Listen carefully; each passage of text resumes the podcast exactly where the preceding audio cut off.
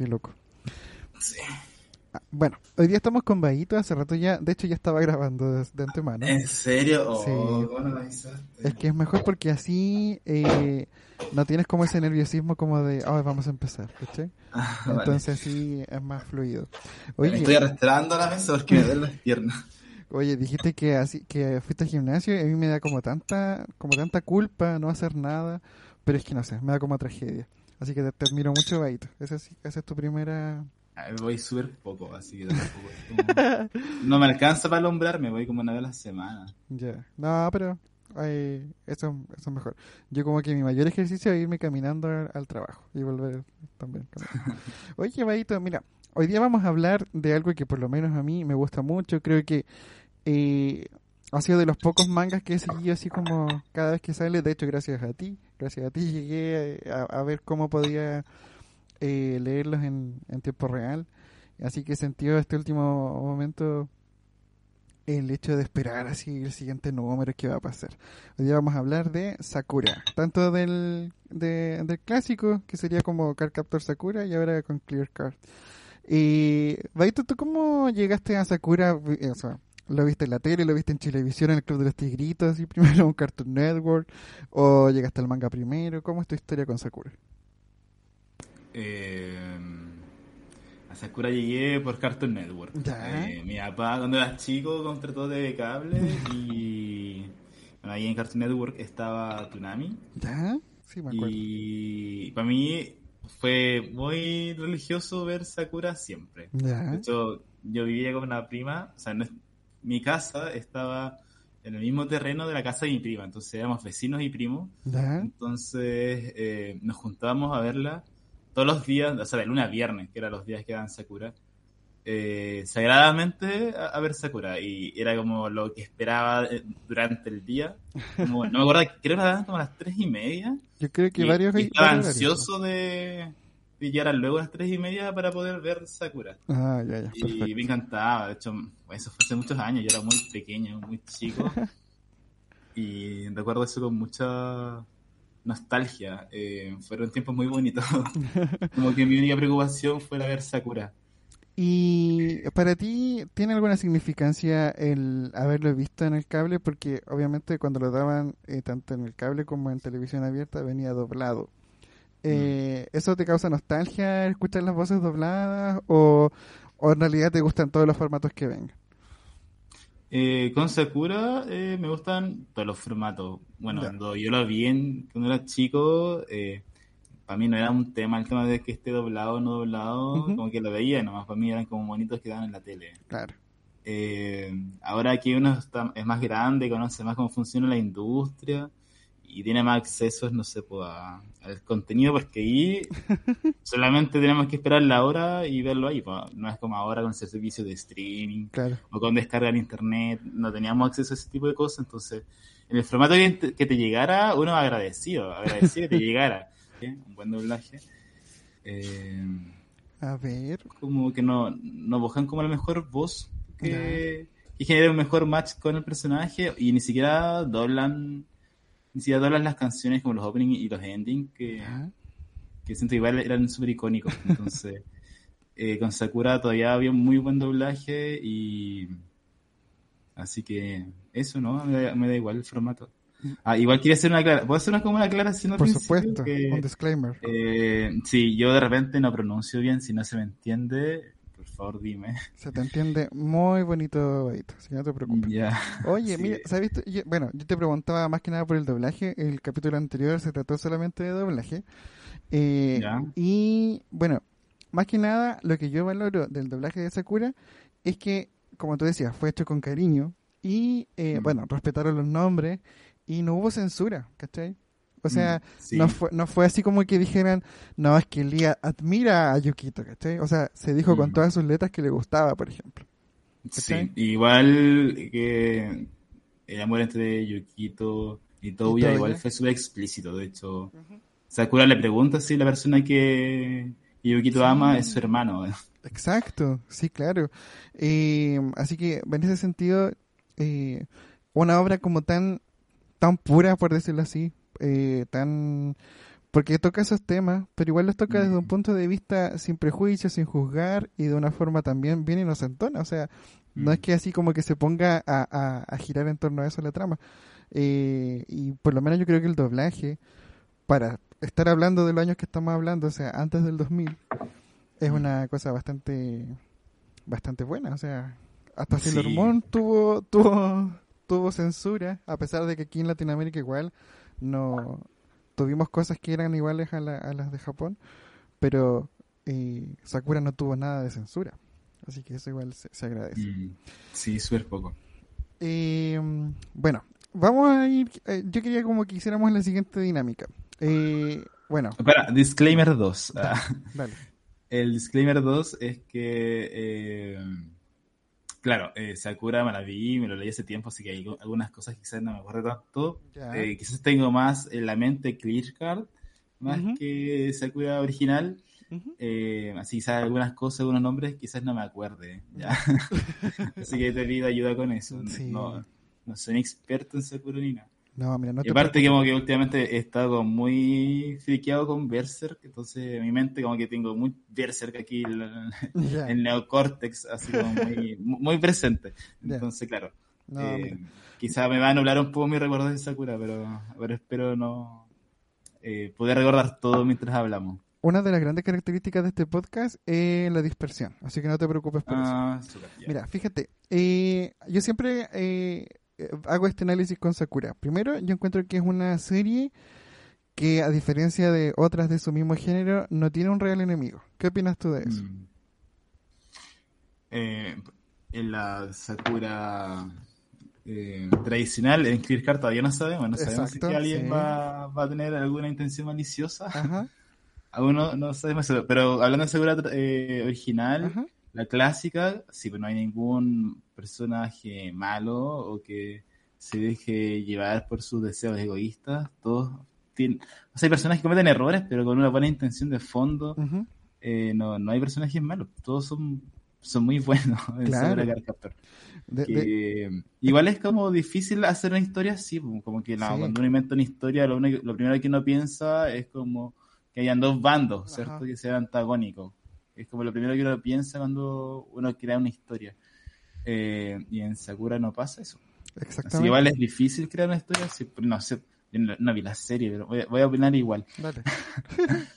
De re- de repente opino mucho de cosas que ni siquiera he visto. Eso no es una muy buena práctica, No pero importa, no importa.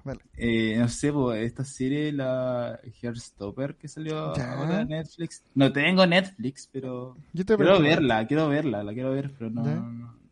Pero por los comentarios y todo escuchado- que, que he visto, eh, al igual que Sakura, habla de una relación bastante sana, pues, de, de, de vínculos sanos y, y no es como la típica historia así como de.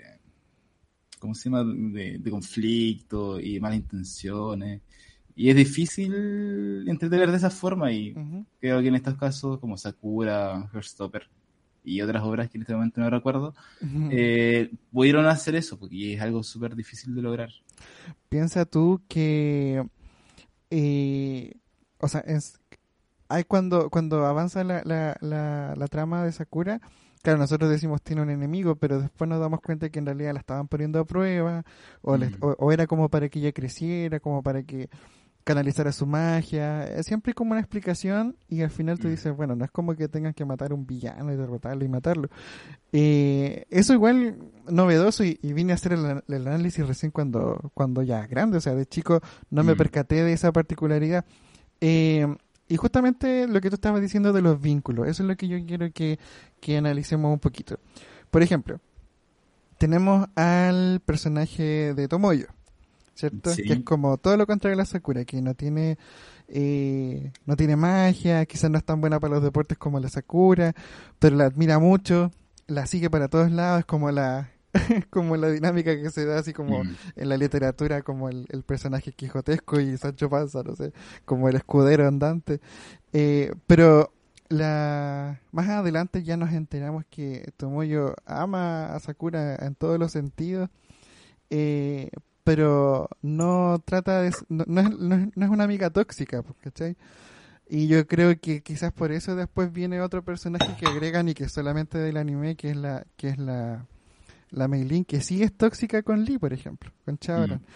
Y por otro lado tenemos a personaje justamente de Chaoran que llega, ¿cierto? Que viene a ser las veces de rival, así como en Pokémon, que hay muchos rivales para los protagonistas. Mm. Pero acá el rival al final igual ayuda a la protagonista y se va formando un vínculo también de a poco.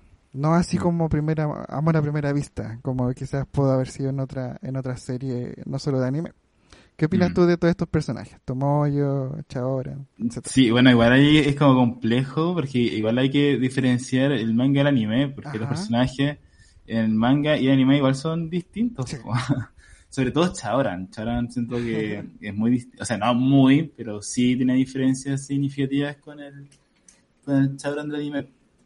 Eh, mm, mm, mm, mm, porque, no sé, Sakura tuvo una familia que la quería, que la apoyaba, ¿cierto? Eh, viene como de un lugar bien eh, amoroso y, y cuidado y nunca le faltó nada. O sea, le faltó a su mamá, pero de hecho el duelo del tema de su mamá igual lo, lo, lo manejan bien. Sí, No- hay, nadie está sufriendo un duelo patológico y que eso afecte la dinámica familiar. No, o sea, Ay, entonces sí. Sakura, Sakura viene de un lugar como muy no sé, ideal. Claro. Ojalá, to- ojalá todos los niños vinieran de un contexto así, ¿cachai? A diferencia de Charan, pues Charan venía de un contexto casi instrumentalizado. pues, De hecho, Charan lo entrenaban con el único objetivo de, de juntar las cartas y, y, y- y poder eh, detener la, la supuesta profecía que iba a pasar si es que no, nadie enseñaba las cartas. Claro. cómo decía, no me acuerdo muy bien cómo decía la profecía en el manga, como que iba a haber un mundo sin amor, no me acuerdo. Algo así. Pero a- algo iba a pasar si no se hacían las cartas. Entonces a él lo, eh, lo- solamente lo criaron con ese fin. pues. De hecho, vivía solo en, ¿cómo se- en, en Tomoeda. Ajá. Eh, no, no existía el mayordomo. De hecho, eh, él hacía todo, todo, todo, todo, todo. Y, y era súper apático, no, no empatizaba con nadie. Al principio era súper apático, eh, no empatizaba con nadie. Y, y para él, para él que Sakura empatizara con él era algo como súper llamativo. De hecho, y, y así comenzó un poco el amor que tuvo con, con Sakura, porque Sakura de cierta forma humanizó a Chara. Exacto. No, no, no es una herramienta, chaval, no es una herramienta para eh, cumplir los objetivos de su familia. Bueno, ahí está la familia, que era del clan Lee, que era un clan muy importante, puso una expectativa sobre su hijo muy, muy alta. Exacto. Oye, eh, ¿sabes tú? Mira, eh, la tontera que me acordé.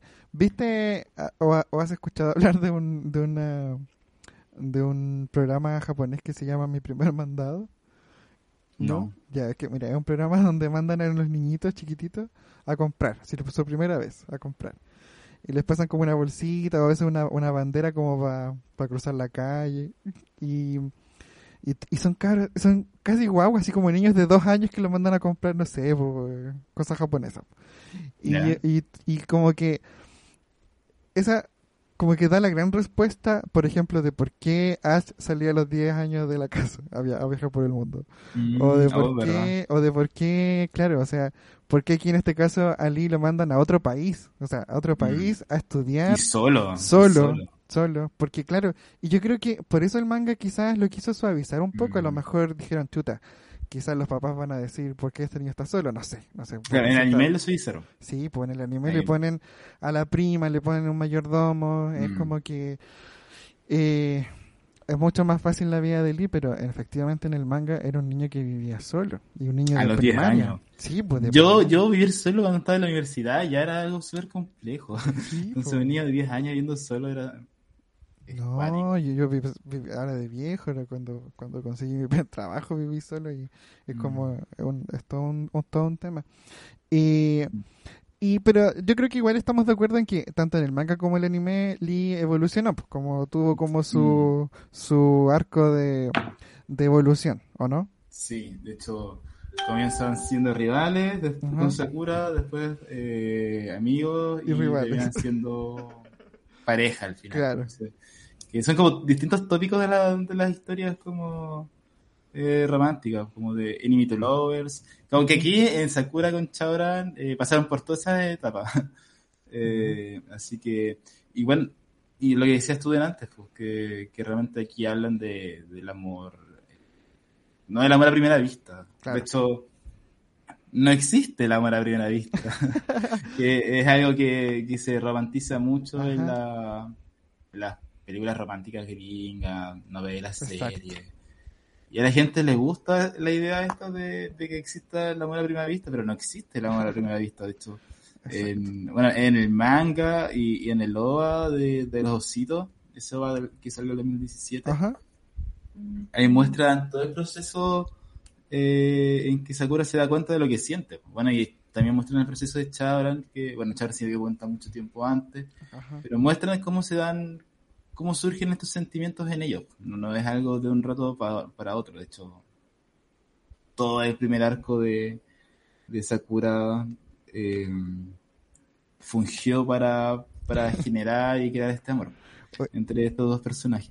O sea, muchas veces puede pasar, así como para aclarar que, que puede coincidir, así como Claro. que, claro, siento amor primer- por primera vista y después sí me sí genero una relación de, de amor con esta persona, pero igual puede haberse una coincidencia. Exacto. Eh, o sea, realmente no sería como amor a primera vista, sería como atracción a primera vista. Exacto.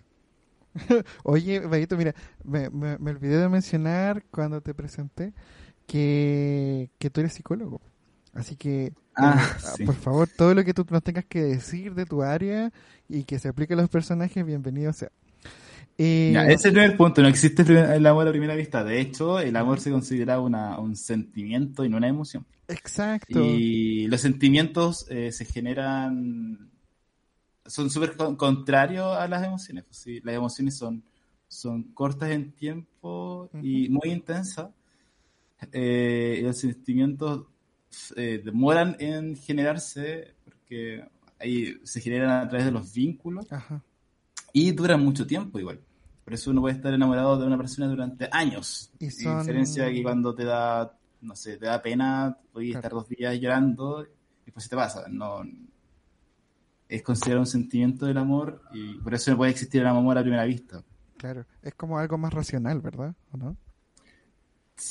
O sea, es racional y también es algo... Es que, la inte- por ejemplo, está el tema de la inteligencia emocional. pues, Claro. sí, la- eh, lo emocional también puede, puede ser algo racional. ¿sí? Muchas veces está, está como con pensamiento eh, un poco reduccionista de que las cosas son emocionales o son racionales. Y, y no, no es así.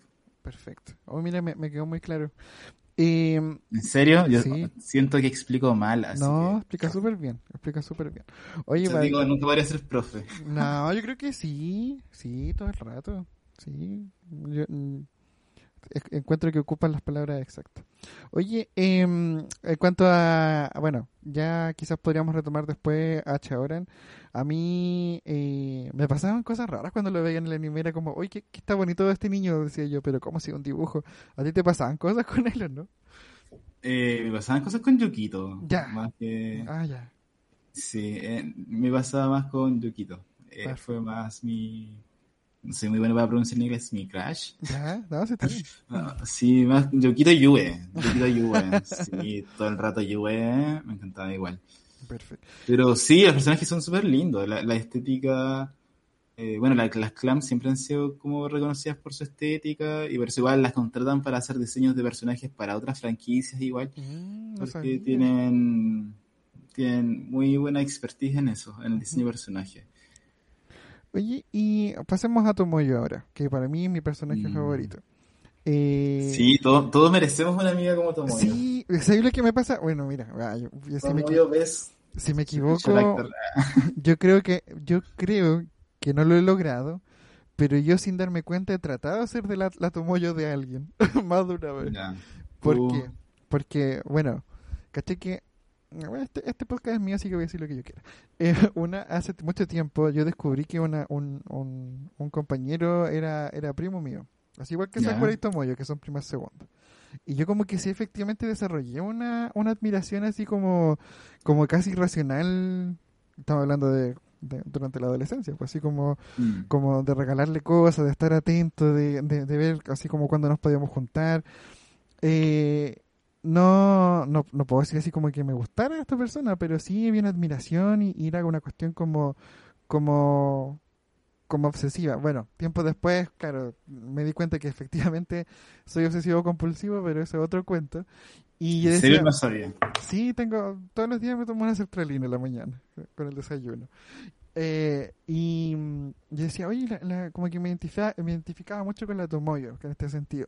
Mm. Y también eh, por una por una cosa que le pasa a la Tomoyo, que ya dijimos que al final le llamaba a Sakura, le gustaba, o sea, era, era su Mm. persona importante, como lo dicen en la serie, lo doblas al latino, su persona importante. Eh, para ella no, no era necesario que fuera correspondida Mm. tampoco le quedaba otra quizá. Pero ahí nos muestran un poco ya un amor más maduro, no tóxico, ¿cachai? Mm. Eh, ¿cómo, cómo- o sea, yo encuentro que eso eso pasa cuando uno lo ve, que cuando uno lo- lo- lo- es chico, ve la serie, uno no se da cuenta de esos detalles. Uno lo- Mm. los toma en cuenta cuando ya es más viejo, cuando es más adulto. Eh, ¿Crees que es un buen mensaje? ¿Crees que es bonito ese mensaje? ¿O, o en realidad es como una parte de la trama nomás? Eh, sí, o sea, yo creo que es un mensaje súper lindo. Eh, todos debiéramos ser un poco más como Tomoyo. Ajá. Eh, porque, claro, la Tomoyo tiene una real concepción del amor, pues no. De hecho, hay mucha gente que no. ¿Qué es el amor? Ahí podríamos filosofar un poco de qué es el amor, ¿cierto? Claro. Eh, y creo que mucha gente tiene como una visión del amor como un amor mercantil. De hecho, en muchas partes se dice como que, que tiene que ser recíproco el amor, ¿cierto? De que Ajá. te tienen que dar y tú tienes que dar, ¿cierto? Y ni más ni menos de lo que te entregan, ¿cierto? Entonces, Tomoyo no, no tiene una visión del amor mercantil, porque el amor no, no, no es mercantil. Cuando tú amas a alguien, tú quieres lo mejor para esa persona sin esperar nada, nada a cambio. Claro. Eh, aparte, Tomoyo es una un personaje súper eh, suspicaz, Sí. eh, como que se da cuenta de todo lo que pasa. Entonces, ella sabe, ella tiene súper claro qué pasaría si Sakura se entera de esto. Porque Exacto. ella como la, la personaje que se da cuenta de todas las cosas. Se da cuenta de, de que Chabaran está enamorada de Sakura sin que se lo dijera, eh, de, de las intenciones de Eriol con Sakura. Se da cuenta que realmente, que a pesar de que Chabaran se, se sentía celoso de Eriol, Sí. eh, sabía que realmente no, no, no tenía ninguna intención romántica con Sakura. Ella se da cuenta de, de todo, entonces ella sabía, ella sabe qué va a pasar si que le dice esto a, a Sakura. Exacto. Eh, y, y por lo mismo tampoco lo- no lo hace eh, porque no quiere hacerle pasar un mal rato. Pa- ¿Para, para qué hacerlo? Sí, es cierto. Eh, Eso, eso pasa mucho en, en Sakura y, y- y me he fijado que en otras series japonesas igual, que es como que todos los personajes dejan de hacer mucho. Y, yo no soy experto en cultura japonesa, pero eh, sí son súper respetuosos y como que cuidan mucho como el espacio del otro. Por ejemplo, cosas que pasan aquí en Chile no pasarían en Japón. Por ejemplo, lo de la micro, nadie podría ir con la música fuerte. Por Claro. ejemplo. De hecho, cada uno va con su audífono, no, no, no- intentan como no in- inaportunar a- al otro. Ujú. O cuando están resfriados, salen con mascarillas para no contagiar a otras personas y la acá la gente no está ni ahí, así como que... Ahora está bien, recién vemos las, las mascarillas por el COVID, pero allá en Japón desde mucho antes usan mascarillas para no eh, enfermar a otras personas. Y ni siquiera como a, a su familia o conocidos, sino que a todos, así, a, a los desconocidos, a las personas en la calle, igual, igual no quieren contagiarlo. Entonces sí, pues, Ja- Japón en general es un país como muy respetuoso del espacio del otro. Pero volviendo a Tomoyo, eh, sí, pues ella ama mucho a Sakura y la ama de una forma eh, no egoísta, ¿cierto? No, no, la, no, la- no, no busca nada a cambio más que estar con ella.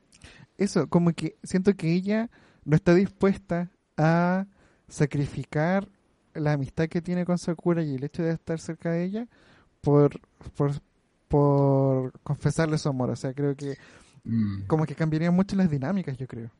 De hecho, Tomoyo ayudó a que Sakura se diera cuenta de lo que, de lo que sentía por Chaoran. Sí, po. De hecho, los ayudó, ayudaba a Chaoran para la versión de Chaoran Ah. en el anime fue muy de la nada, fue como terminar la batalla con como con- cambiando las cartas de la luna y la noche, no, del- De la, la de la oscuridad, luz y la oscuridad. Y estaban así como tirados en el piso, súper cansados, y echaron de la nada y dice, es que tú me gustas mucho Sakura, así como muy de la nada. Y, y realmente Chabran es súper respetuoso en, en el manga y en el OVA de los ositos, que ahí aparece. Eh, Chabran busca un muy buen momento para, para decírselo a Sakura, de hecho se lo dice y ni siquiera busca que le responda, ni siquiera Exacto. busca como...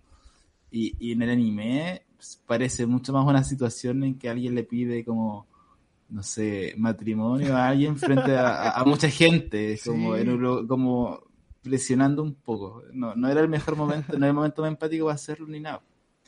Así Y que, mira, te propongo algo. Esto es algo que nunca he hecho en el podcast, pero yo creo que sería bonito porque es, un video cortito.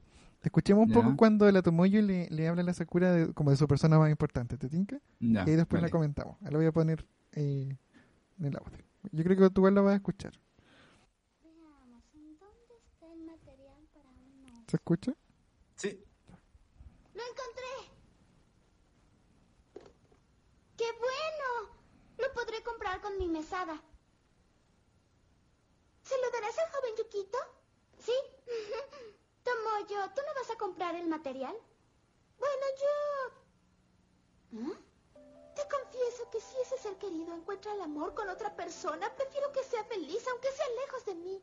A ver su desdicha a mi lado todos los días. ¿No te importa que ese ser querido te demuestre su amor con que sea feliz es más que suficiente?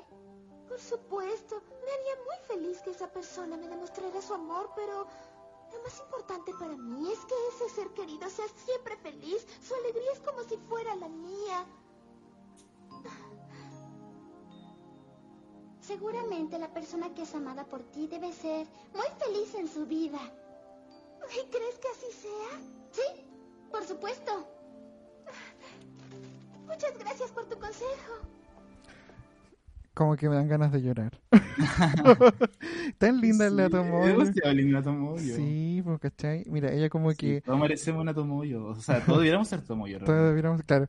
Sí, pues, o sea, ella claramente, ahí lo dice, o sea, eh, para ella es importante que esa persona sea feliz y la Sakura, que- Incluso aunque se aleje de ella. exacto, y la, la Sakura siendo el personaje más despistado de todo, de todo el elenco, por decirlo así, eh, no se da cuenta que está hablando de ella misma, o sea, y va y le dice así como, espero que esa persona sea muy feliz y luego se caga la risa, es como, como el guion súper bueno en ese sentido, po, te, te, efectivamente sabemos que Sakura es una persona feliz por los amigos que tiene y por todo lo que hace Tomoyo por ella, y ahí es como que de alguna forma le está dando las gracias a Tomoyo sin darse cuenta.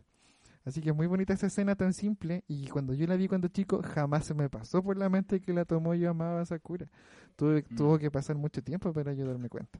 Así que igual agradezco haber estado en contacto con este tipo de, de anime cuando chico porque uno se siente re solo de repente, sobre todo cuando es parte de las diversidades. Mm. Y a ti te, te, te provoca como, como ese sentimiento como de, como de, de identificación, ¿o no? Eh, sí, de hecho, yo creo que es la primera serie eh, queer que vi. Ajá. Ya súper chico cuando la vi.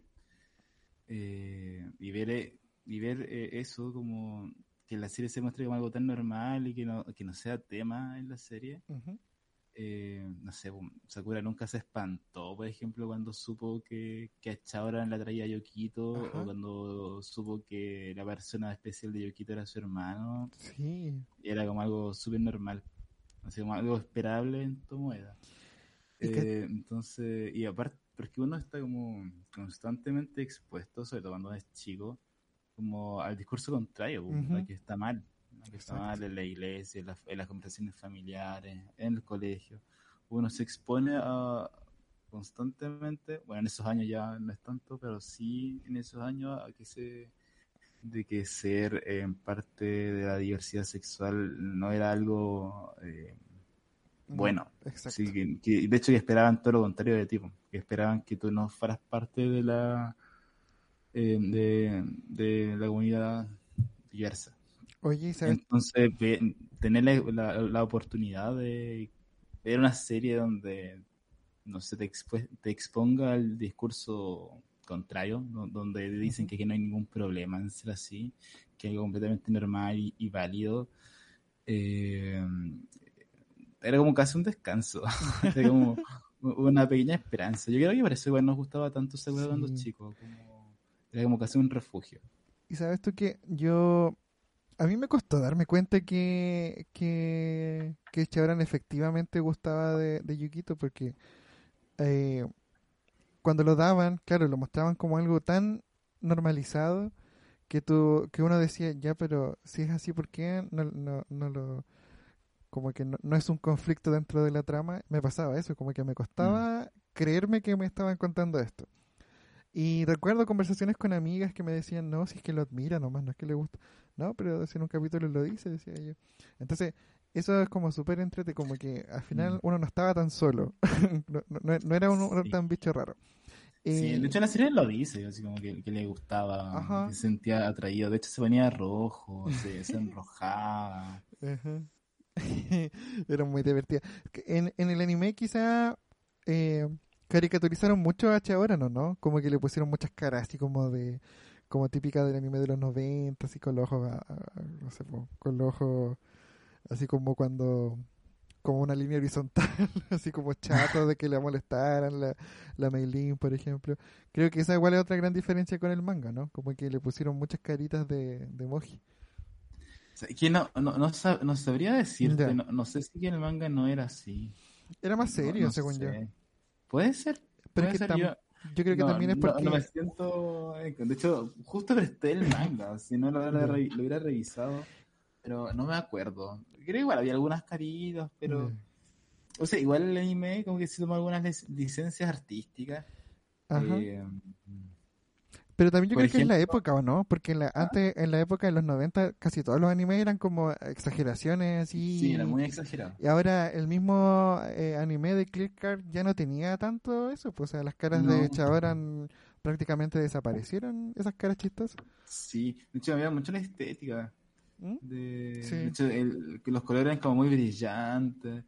eh, los personajes igual eran como más redondos de carita.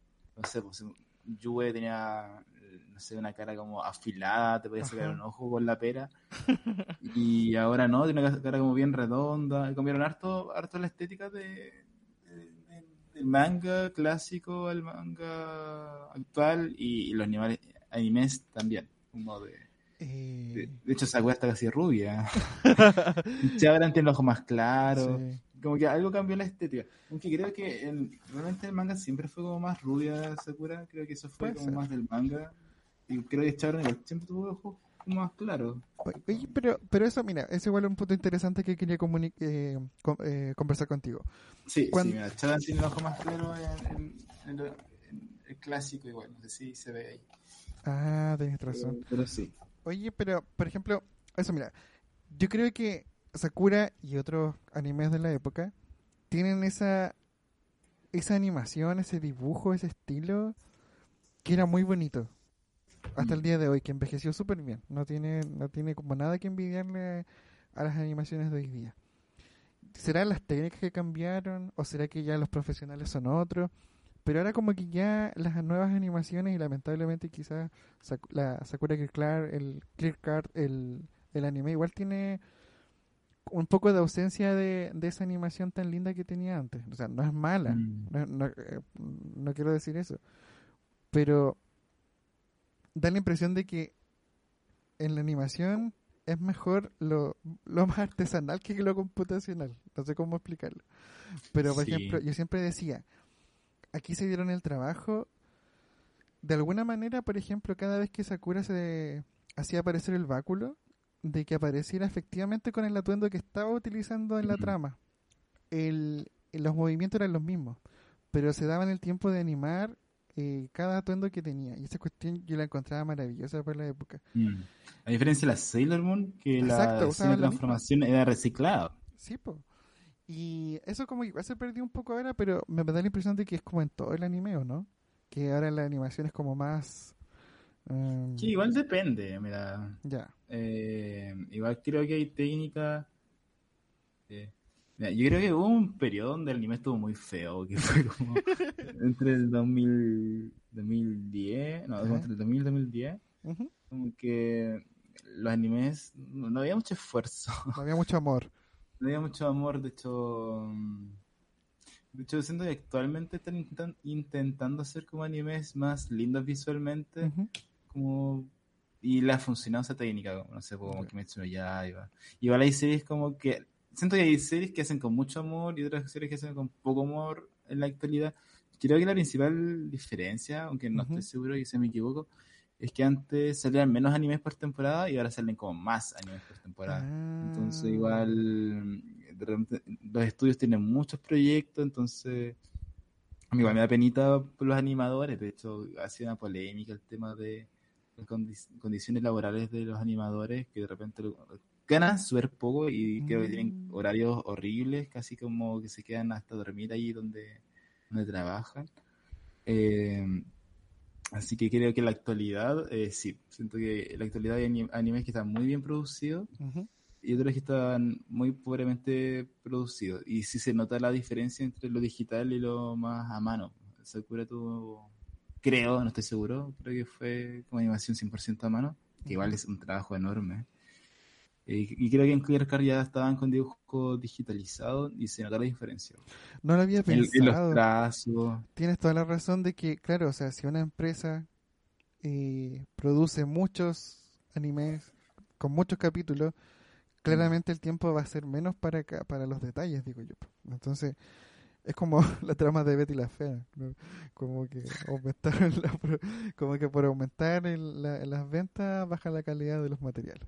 Oye, Baito, eh, pasemos un poco a un, a un tema un poco más, más oscuro de Sakura, que igual lo quiero comentar Ah, ya contigo. sé, ya sé dónde voy. Sí, no, yo creo que no, no podemos no comentarlo, porque yo creo que hay, hay, hay un buen análisis detrás. Eh, hay un, ah, bueno, una y media relaciones eh, amorosas en, en la trama eh, que involucran menores de edad. O sea, una... ¿Cómo una y media? Porque... ¿En serio? Porque, a ver, yo cuento. Ah, tenéis razón, son tres. Porque, eh, claro, o sea, tenemos a, a la amiga de Sakura Rika, que en el manga tiene una relación con Terada, o sea, Mm. en- e- e- es, mutuo.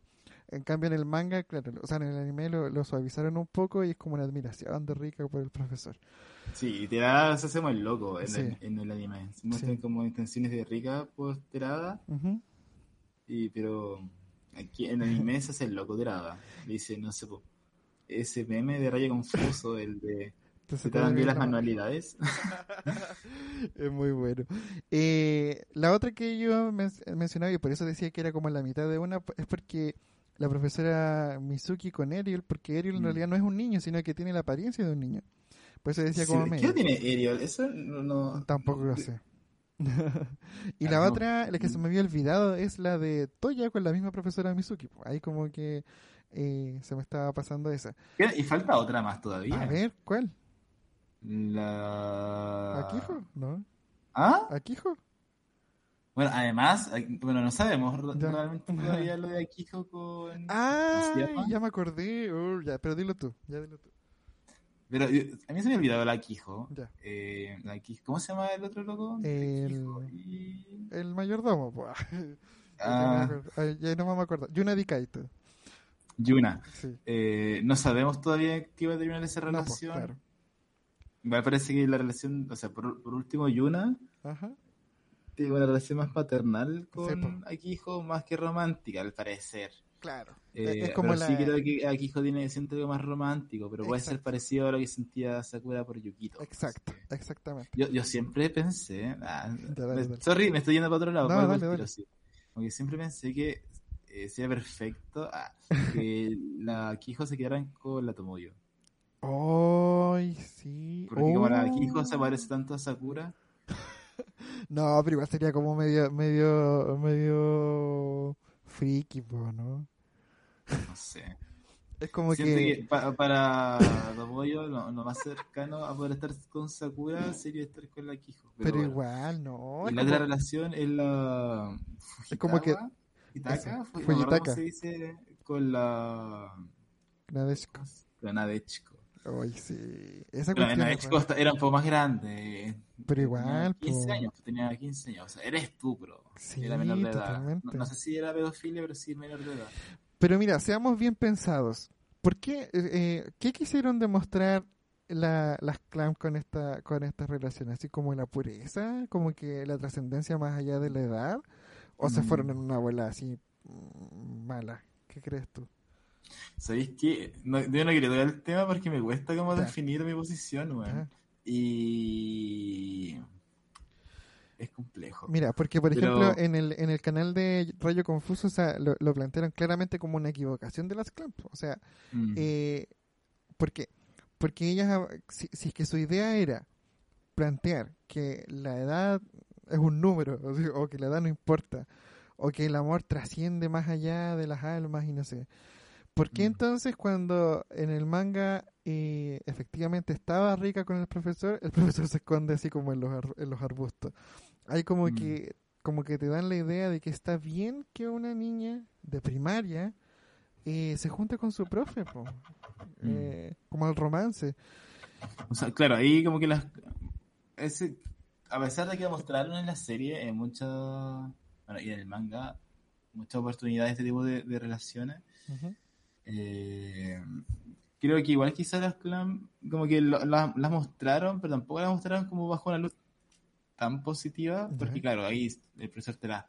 Disculpa, me dio como hipo. No, dale, no, importa. El profesor Terada igual se escondía, Sí, ¿cierto? po. Igual. Le propuso matrimonio. no, a, diferencia. Sí, pero era como.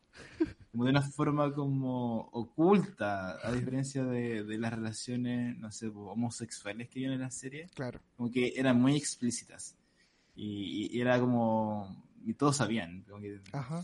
no, no, no se ocultaba tanto como. Quizás lo que quiero creer para no, para no, no enojarme con las clamps. Sí, pues. Eh, pero, pero igual siento que hicieron como una diferencia ahí. Como. No, no, no las normalizaron tanto como las relaciones de la, de la comunidad LGTB. Claro. En- En volada eso querían decir, pues así como, eh, a ver, ustedes que critican tanto a, a la diversidad, de- no se dan cuenta que aquí hay una, una relación, claro, con estru, ¿cómo se llama? estupro. Eh, No sé, pero yo creo que yo creo que se fueron más como en la volada, como del, del amor no tiene edad, pero incluyeron menores de edad. Y yo creo que pues, Pero ahí. ahí igual es complejo porque igual hay un tema cultural. Yo no sé, en Japón a qué edad ya se puede eh, casar. Mm, Eh, bueno, sí, aquí en Chile igual uno se puede casar con, con de 16 años, sí que tiene con la autorización de los padres. la autorización de los padres. Eh, entonces aquí en Chile igual uno se puede casar siendo menor de edad, pero la otra persona también tiene que ser menor de edad, no lo sé. Oye, eso pu- y lo otro, eh, lo que estábamos diciendo antes, pues o sea, si los niñitos los mandan a los dos años a comprar pan, y acá Mm. eh, como que el niño más joven que mandan a comprar pan como que tiene 12, así al Mm. negocio de la esquina, quizás claramente tiene que ver con algo cultural. O sea, Mm. por ejemplo, la Serena de Sailor Moon tenía 14, pues 14 y parecía una, una mujer completamente desarrollada. Entonces, eh, sí, pues es como una forma de ver la edad distinta Mm. en el otro lado del mundo. Y aparte igual, eh, ya, igual, que bueno, tiene muchas aristas este Es tema, tiene muchas aristas. Eh, o sea, primero, obviamente está mal que hayan relaciones entre una persona mayor de edad y una menor de edad.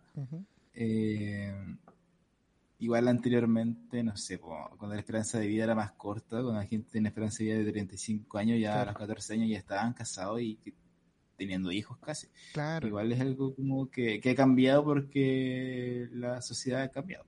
De hecho, eh, la, la edad de adolescencia igual se ha, se se ha expandido más de lo que antes era. Hecho, Exacto. creo que en psicología se llamaba como la moratoria psicosocial, ¿Ya? si no me equivoco, de que era como esta extensión de la, de la, de la, de la adolescencia, de la juventud. Eh, las personas porque, no sé, porque tienen que ir a la U, tienen que seguir estudiando, tienen que seguir siendo como eh, depender de los papás. Mm, Entonces uno dejaba de, uno recién comenzaba a ser adulto, no sé, a los 25, 26 años, ¿cachai? claro. El, cuando realmente, no sé, antes eh, era, no sé, mucho más joven. De hecho, hay hartos memes que muestran así, como yo ahora a mis 25 años, uno tirado jugando LOL y, y no sé, mis papás a los 25 años que tenían casa, hijos, Sí, hay, harta- hay hartos memes con... eh, eh, mostrando un poco eso, como, como se ha extendido un poco esta época de que uno es considerado adolescente joven. Oye, bueno, no, no sé si algo El que- otro punto, Ajá, para, el otro punto es que mm, creo que las clam igual llegaron al- hasta el punto del estupro. Siento que tampoco creo, estoy como rompiendo una, ¿cómo se dice esto? Eh, un- Una, rompiendo una, ya no me acuerdo cómo se dice el- el- la cosa, pico. una ley, ¿ya? pero quiero creer esto. Por último, quiero creerlo ya. Eh, que eh, creo que las clam llegaron hasta el punto del estupro Porque eh, las relaciones que mostraron como más románticas y todo con menores de edad fue fueron con personas que tenían 16 años como Claro. eh, Fujitaka con. Nadeshiko y la, preso- la profesora Mitsuki con Toya Oye, nunca mostraron nada como sexualmente Ya, claro. romántico con un niño de 10 años. Eso no lo, no lo mostraron. Y pero es que a mí me da la impresión, eh, como por ejemplo con el compromiso de, de Rika, que realmente entre ellas no va a pasar nada hasta que, no sé, Rika tenga 16 años, por ejemplo. Ajá, Nunca sí. muestran como que Rika se bese con el profesor o, o algo por el estilo. Eh, no muestran ese tipo de cosas, solamente mostraron como cosas más explícitas con, con menores de 16. claro. Entonces, me da la impresión que realmente es como, por eso está el compromiso de, del profesor con Rika, porque realmente como el profesor va a esperar, tampoco digo que es algo bueno, pero por lo menos no va a hacer nada mientras tenga esa edad. Y, y un tema de la, la pedofilia, igual una de las cosas que eh, se caracteriza es eh, de que a las personas pedófilas les gusta las menores de edad. Entonces cuando crecen ya les deja de gustar. De hecho hay un Claro. documental en Netflix de, ¿cómo se llama? Como secuestrada a plena luz del día, creo que se llama donde un loco eh, secuestra a una niña y claro, después eh, abusa de ella, etcétera. Eh, y esta niña igual genera como el síndrome de Estocolmo, entonces empieza como a enamorarse de su captor. Y después ella crece, pues, y el captor ya le deja de interesar porque ya es una niña persona grande. Ujú. Y, porque es pedófilo, le gustan los niños. Entonces, y creo, creo que en el manga de Sakura, eh, no sé, el profesor Tedara espera, como que espera a que, que crezca. Entonces, en ese sentido quizás ya no sería como tan pedófilo porque realmente Yo creo que Eh, está esperando que crezca, que tenga, no sé, 16 años, donde sería estupro nomás. Igual, igual es raro, ¿no? Sí. Nadie dice que esto, esto es lo más normal del mundo, ¿no? Que, que no se interprete, no Claro. interprete de esa forma. Sí, fu- yo, yo creo que la- las clans se fueron como en la bola, como demostrar todos los tipos de amor que pudieran existir. Mm. El amor de papá, el amor entre hermanos, entre amigos, entre pareja, etcétera. Y quizás en Mm. ese ánimo plantearon como el viejo el viejo amor entre personas de distinta edad. Bueno, en una de esas a lo mejor después venía la explicación de que Rika era la reencarnación de alguien viejo, no sé. ¿Cachai? Es como Ariel, pues, no sé. Pero bueno, Igual pasa porque en, en Clear Card ya no pasa mucho esto, pues de hecho Ajá. Rika ni siquiera la mostrado junto al profesor Terada, como que apareció re poco y, y sola. Entonces Claro. claro, igual quisieron como desligarse o desembarcarse un poco de, de, de esto. Eh, sí, pues porque no. Es- bueno, Terada ya no está, Rika se cambió de colegio, que se cambió al colegio de la de las guerreras mágicas, de la de la Anaís. eh, y aparte, bueno, la misma profesora Mizuki tampoco ha aparecido ahora que recuerdo. Apareció en el OVA, pero Mm. no recuerdo que haya aparecido eh, en Clear Card propiamente tal. Yo creo que las clowns Mm. hicieron la reflexión. Yo creo como que trataron de, de corregir algo que, que no, no, no envejeció tan bien como el resto de la serie. Mm. Pero bueno, ahí me, me- Pero eh, un tema polémico. me agrada súper haberlo polémico. conversado. Oye, Veguito. Eh, bueno, eh, vamos con cosas como más entrete. Eh, bueno, a mí me encantaba ver cuando, primero Sakura los- con los trajes que le hacía Tomoyo, eran muy bonitos, daban ganas como de que fueran reales. Eh, de, de- de- hecho, los cosplays de Sakura son como bastante populares. Eh, las cartas igual me gustó mucho lo, novedoso que traía el hecho de, ya, como que ya existía Pokémon, ya existía eh, Dragon Ball, ya existía Sailor Moon, y aún así lograron crear algo que no estaba tan... eh, no, no, no era tan igual a lo que ya habíamos visto.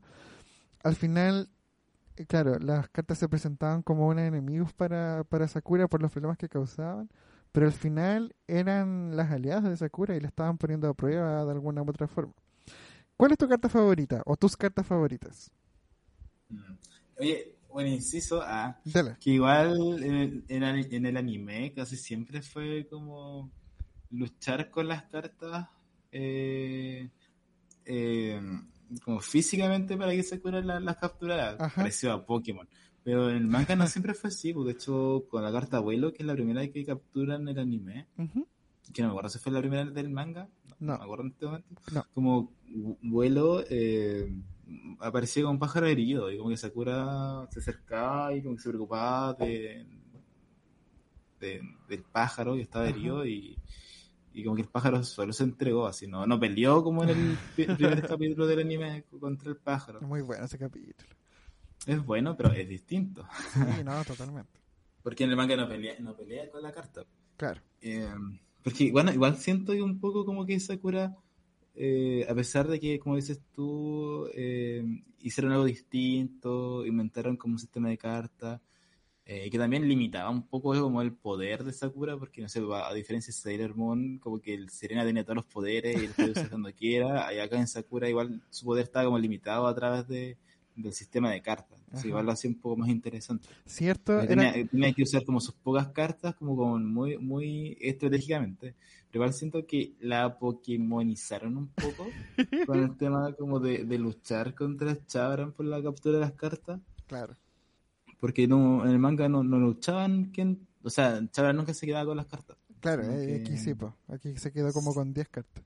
Sí, Sakura siempre. Siempre se quedaba con las cartas Sakura en el manga. Sí, po, exactamente. Ya. ¿Cuál es tu carta favorita? ¿O tus cartas Ah, mi carta favorita, ¿verdad? Eh, o sea, yo creo que mi carta. Me gusta mucho la carta Flor. Ya, El buenísimo. capítulo de, de la carta Flor me encanta, me encanta, me encanta. Eh, aparte, encuentro muy lindo el diseño y en el capítulo igual muestran lo que pasó como con Sonomi, con Sí. Un capítulo muy bueno, me gusta Ujú. mucho ese capítulo. Así que creo que una de mis cartas favoritas eh, es Flor. sí, sin duda, sin duda creo que es una de mis cartas favoritas. Obviamente me gusta mucho la, la luz y la sombra. Ajá. Sobre, sobre todo porque son como cartas como más humanizadas y como que son sabias y toda la cuestión. O sea, la luz y la Eh, oscuridad, porque la sombra es otra. Ah, la luz y la Sí. oscuridad, sí. Sí, sombra es otra. Me da un poquito de miedo sombra. ¿Cierto? Sí, era como tenebrosa. Sí, sombra me daba Eh, miedo. O sea, tenía su magia y todo, pero me daba miedo. A mí... Eh, ¿Qué otra carta favorita tengo? Dale tú, dale tú. Detengámonos un poco en la carta flor, a mí igual me gusta mucho. Y ese capítulo, tanto en el manga como en el anime, es súper importante.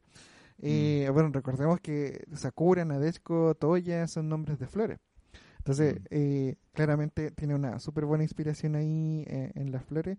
Y justamente el capítulo en que aparece esta carta, que tampoco causa ningún daño, sino que era como que estaba bailando nomás. Mm. Eh, es el capítulo en donde sabemos, nos enteramos que Tomoyo y Sakura son primas, segunda, que la mamá de, de Tomoyo también amaba a la mamá de, de Sakura, y que ahí sí que había, era un amor tóxico. Eh, aparecen prácticamente todos los personajes en, en ese evento. Y, y al final nos enteramos, claro, que la Tomoyo ama a Sakura en el, en el manga explícitamente. Y en el anime como que le pusieron una música de fondo, no, no, no lo dijeron. Así- no me acordaba. Sí, como que eh, la, la Sakura sale corriendo, la Tomoyo se queda un poco atrás y le queda mirando y le ponen una música así como de... La típica música de Sakura como de, la de realización. sí. Eh, a mí me gusta eh, la carta canción. Aunque no, Ya. no, no recuerdo si es del manga, creo que no. Eh, Mi carta canción. Creo, creo que sí. Creo que es canónica. Parece La- que sí. creo no estoy seguro. Pero me gusta mucho ese capítulo. Porque hacen una- un canto a voces entre la Sakura y la carta canción. Entre la Tomoyo, perdón, y la carta canción. Es muy bonito, me gusta mucho ese capítulo.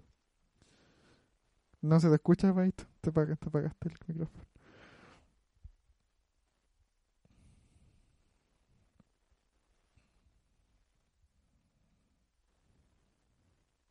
No, no te escucha.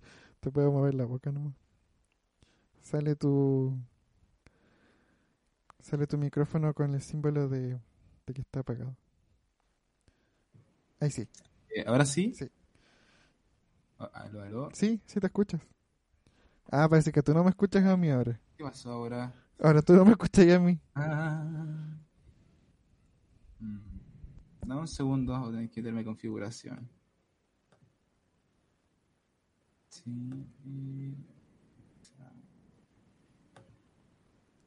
A ver, ahora, ¿me escuchas?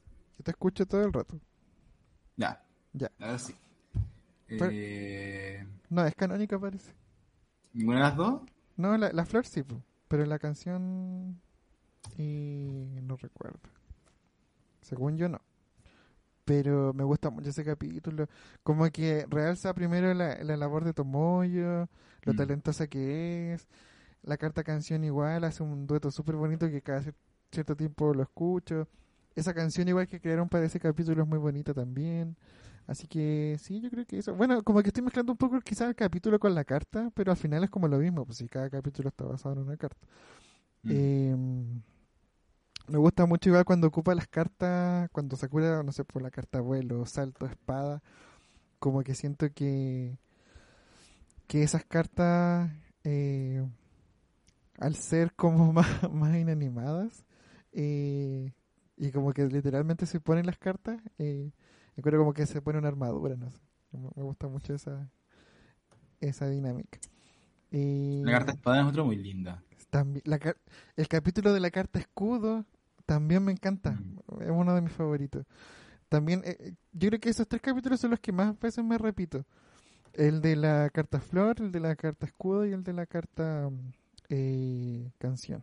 Me gustan mucho. A mí me gustó un capítulo, o sea, hay varios capítulos que son, que son originales del anime que son buenos. Sí, Por ejemplo, el capítulo cuando, cuando Tomoyo consola a la Meilin. Wow, es hermoso, sí. Y también el doblaje Ese capítulo, muy bueno. capítulo no tiene ninguna carta, creo. creo. En ese En ese capítulo, capítulo, cuando Sakura como que pasa a estropear el trabajo de su papá. la carta sueño. Sleep. ¿Ese era o no? Sí. Cuando le rompe el computador, estaba Sí. haciendo una tesis y Sakura le rompe el computador, Sí. pero sin querer. Ajá, Y está como muy preocupada. ajá. Y, y el papá se lo toma súper bien. Y no le Eh, pregunta. No, no como los papás de Latinoamérica. y no le pregunta qué le pasó. Eh, bueno, eso es lo otro, porque que, to- que Toya y que Fujitaka al parecer siempre supieron que Sakura estaba en una misión mágica. Eh, ahora en Clear se está desarrollando más eso, por todo el trasfondo que había con Nadesco también. Y Fujitaka, tampoco lo hemos dicho y que también lo, re- lo recalca harto Rayo Confuso, que era un papá cariñoso y que rompía bastante con los estereotipos de, de lo que hace un papá o un hombre en la casa. O sea, era como muy, Sí. muy participativo en la crianza de sus dos hijos, muy responsable. Eh, uno podría decir que es como ya como, como la perfección de un anime, pero también nos estaban mostrando algo que no recuerdo si en otra serie había una relación tan cercana entre un papá y una hija. No, no, no, no me viene a la mente ahora uno al tiro. Pero es una dinámica bonita igual de ver.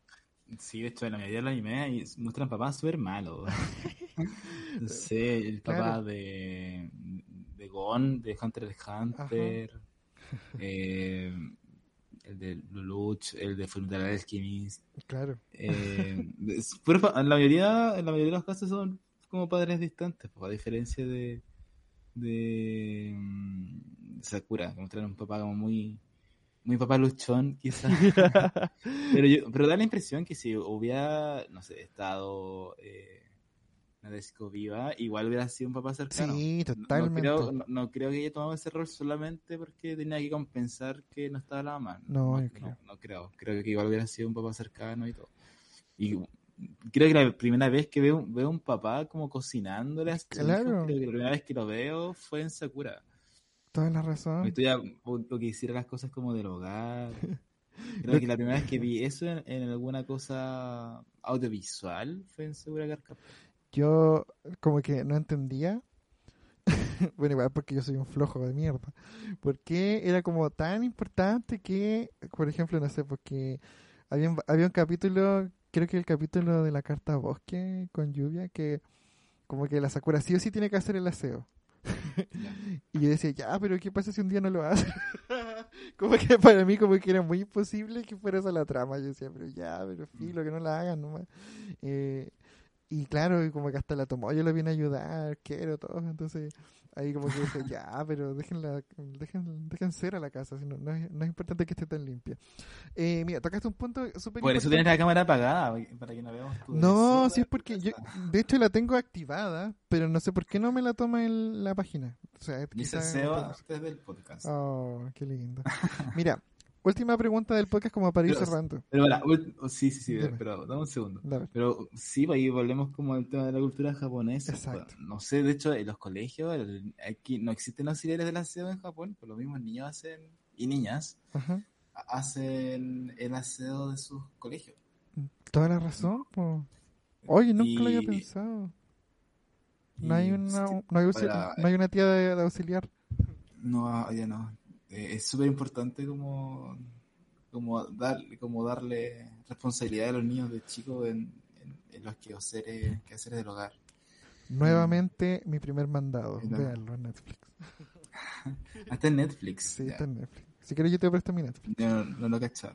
Bueno, gracias. Eh, tocaste un tema importante para mí en, dentro de la trama, que es otro tipo de amor, que es el amor con una persona hacia una persona fallecida. Tanto de Sakura Mm. su mamá como de Fujitaka su mamá, que de con la mamá de, de Sakura, que de hecho en algún momento hasta pueden comunicarse estando ella ya fallecida. ¿Qué te parece a ti? ¿Eso es como una romantización un poco exagerada? ¿O nos quieren mostrar o, un tipo de duelo? ¿Qué, ¿Qué es lo que nos quieren mostrar con eso? Mm.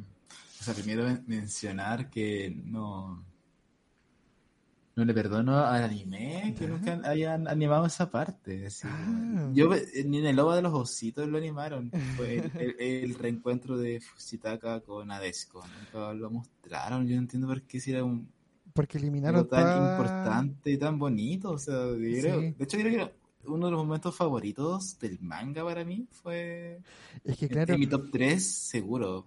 Ahí- Mejor momento del manga. Eliminaron esa parte, to- se eliminaron toda la Mm. trama de que Fujitaka también era una reencarnación del Mago Club.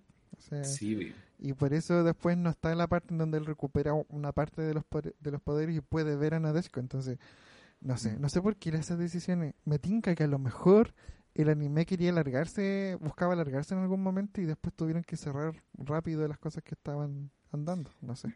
Cerraron el anime muy rápido. De hecho, el- la, el- la- la confesión de Chabran fue muy de la nada. Tenías razón, sí. De hecho, como que en un capítulo transformó como todas las cartas que De le hecho. Sí, que eran como las cartas no canónicas de golpe. y de hecho la forma en que Sakura eh, se enteraba de que estaba enamorada de Chabran fue por la creación de la carta de amor y no porque... No por toda ese tra- esa trama larga en Ajá. que ella se iba dando cuenta de a poco lo que sentía, que está en el manga. Sí, po. Y en el- en- de hecho, en el, en el Lobo de los Ositos mostraron parte de eso, pero ni siquiera lo mostraron todo. Como que igual censuraron como los consejos que le dio sus amigas eh, a Sakura. Igual me gusta mucho eso, como que la responsabilidad de la salud mental y emocional de, de las personas. Igual es como algo de la comunidad. Sí, de hecho, aquí todos apoyaron a Sakura que ella se diera cuenta de lo que le pasaba. Entonces eso me gusta mucho y no Oye. lo, no lo mostraron tampoco. Oye, tienes toda la Eh, razón que Sakura también es un gran ejemplo de cómo ser responsable emocionalmente. No lo había pensado también. Hoy en día De hecho, que casi todos son responsables. O sea, en Sí. el manga creo que casi todos son responsables emocionalmente. ninguno es no, egoísta. pero sí. Pero de hecho, la- hasta, hasta, hasta ¿cómo se- la confesión de, de Chabran, pues de hecho fue después de que, de que terminó todo el tema de las cartas. Fue en un momento en que Sakura le, le pidió que le dijera lo que le quería decir. O sea, incluso la, la, muy- Meilin, que era la más tóxica, tuvo que recibirse, tuvo que darse un tremendo porrazo, llorar como Mm. literalmente hasta que se le, que se le agoten todas las lágrimas, drenar toda esa toxicidad y al final eh, apoyar a su primo pues, y, y, Sí. y pasar a ser ya la amiga que necesitaba. Pero no existe. No existía. no existe. Muchas referencias a Rayo Confuso, pero Sí, son buenas saludos. ideas. Eh, pero, o sea, volviendo al tema de, de Nadesco, Sí.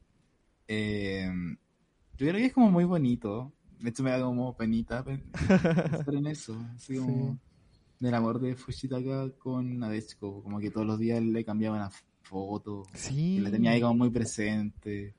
Y aparte era como de una forma súper saludable. No era como de una, no es como que tuviera una obsesión, que muchas veces igual pasa eso con los duelos, que de repente cuando se muere alguien, como que genera, la gente genera una obsesión con esa persona que, que falleció y deja como de prestarle atención a, a otras personas queridas. De, de, de hecho, hay casos eh, en terapia que he visto eso, como que, no sé, nada más se, se le murió una hija y, y está tan centrado en la pérdida de esta hija que, que descuida a las otras hijas. Claro. Eh, y, y es muy, muy habitual. No es el caso de Fuchitaka, pues, como que le como que la sigue queriendo más después de la muerte y, y no es algo limitante, no es como que la- lo limite a él como padre, ni como profesional, ni como persona, ni nada. Eh, como que siento que muestran un duelo, o sea, tampoco te muestran al principio, nunca vimos cómo fue la reacción de De hecho, ni siquiera sabemos por qué se murió, nunca, nunca lo explicaron en Exacto. manga. Quizás lo vamos a ver. Eh, pero lo que han mostrado del duelo de Fuchitaka, eh, siento que es como súper sano, es como otra cosa sana eh, que muestran en, en Sakura eh, es el duelo de Fuchitaka. No, no creo que sea como exagerado ni nada. Ya. Eh, creo que es súper sano. No, no sé si que Fuchitaka irá a generar una relación. ¿Con Sonomi? Co- En el futuro, no, sería como raro. con Sonomi. Sí. Eh, no sé si irán a mostrar que Fuchitaka se da una segunda oportunidad. y- No creo, realmente. Yo creo que más que nada, no, pero más que nada porque la trama está centrada más bien en, en- en todo lo que pasa con los personajes más jóvenes, yo creo. Mm. Eh, oye, Vaito, mira, y ya como última, última, última pregunta, porque después te voy, yo creo que vamos a tener que en otro capítulo hacer lo de, lo de Cliff Card. Eh, hay una parte, un capítulo donde Fujitaka le dice a Sonomi que él le prometió a Nadeshiko que no iba a llorar por ella, por su muerte. Mm. Eso quizás no es tan saludable o, así. No, sí, eso quizás no es tan saludable. Ya, claro, claro. Y- pero esa es como la explicación que a lo mejor le, le dan por el hecho de que está, como siempre, cagado en la risa, ¿no? Pues, o sea, siempre está sonriendo. Mm. De hecho, siempre Fuchitaka se ve como muy. Muy alegre. Pero igual Ajá. creo que. No es solamente alegre, yo creo que él. O quiero creer. ah, me pasa mucho y de repente cuando hay algo que me gusta, quizá. Ujú.